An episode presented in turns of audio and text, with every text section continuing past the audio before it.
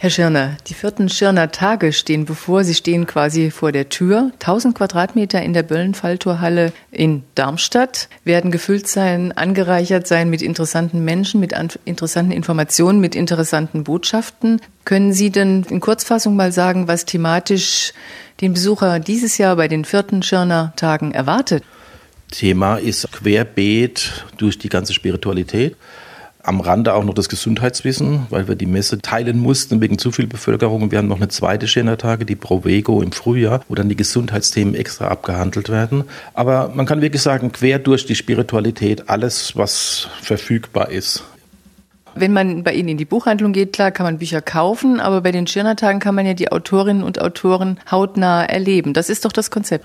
Ja, das ist das Grundkonzept. Äh, Sinn der Schirnertage ist Autoren zum Anfassen, Autoren kennenlernen, mit den Autoren reden können. Wir bieten an, dass die Autoren auf vier verschiedenen Flächen im zehn Minuten Takt abwechselnd ihre äh, Werke vorstellen, ihre Arbeit vorstellen.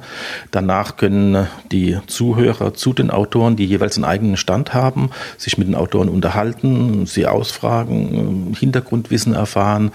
Alles drumherum und äh, wir haben das Schöne, dass wir wirklich nur Autoren haben aus dem deutschsprachigen Raum, die das, was sie schreiben, auch wirklich umsetzen, die alle authentisch sind, die also wirklich ein ganz tiefes Fachwissen in ihrem jeweiligen Gebiet haben. Es gibt ja offensichtlich Autoren und Referenten bei den Schirner Tagen, bei denen die Menschen wirklich anstehen, wo man sich vielleicht jetzt schon fast einen Platz sichern muss. Welche sind das denn? Da haben wir einmal unseren bekanntesten ist der Reinhard Stengel als schamanischer Heiler. Macht er Kurzreadings, kurze, ich sag mal, Behandlungen. Wenn da die Leute auf der Bühne sitzen, das ist einfach Energie pur. Die stürmen danach seinen Stand und umringen ihn, da ist kein Durchgehen mehr im Gang. Oder der Eric Stand-up mit Gesichtslesen. Da stehen die Leute wirklich 40, 50 Meter lang in einer Reihe, nur um ganz schnelles Gesichtslesen-Reading zu bekommen.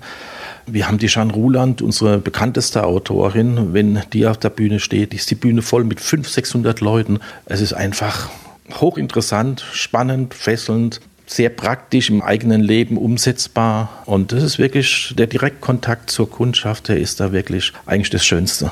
Nun gibt es auch eine Autorin und Referentin, die auch mit uns Audiopralineuren zusammenarbeitet und die auch da sein wird. Das ist Beate Kubi aus Darmstadt. Was wird sie denn machen bei ihren Schirnertagen?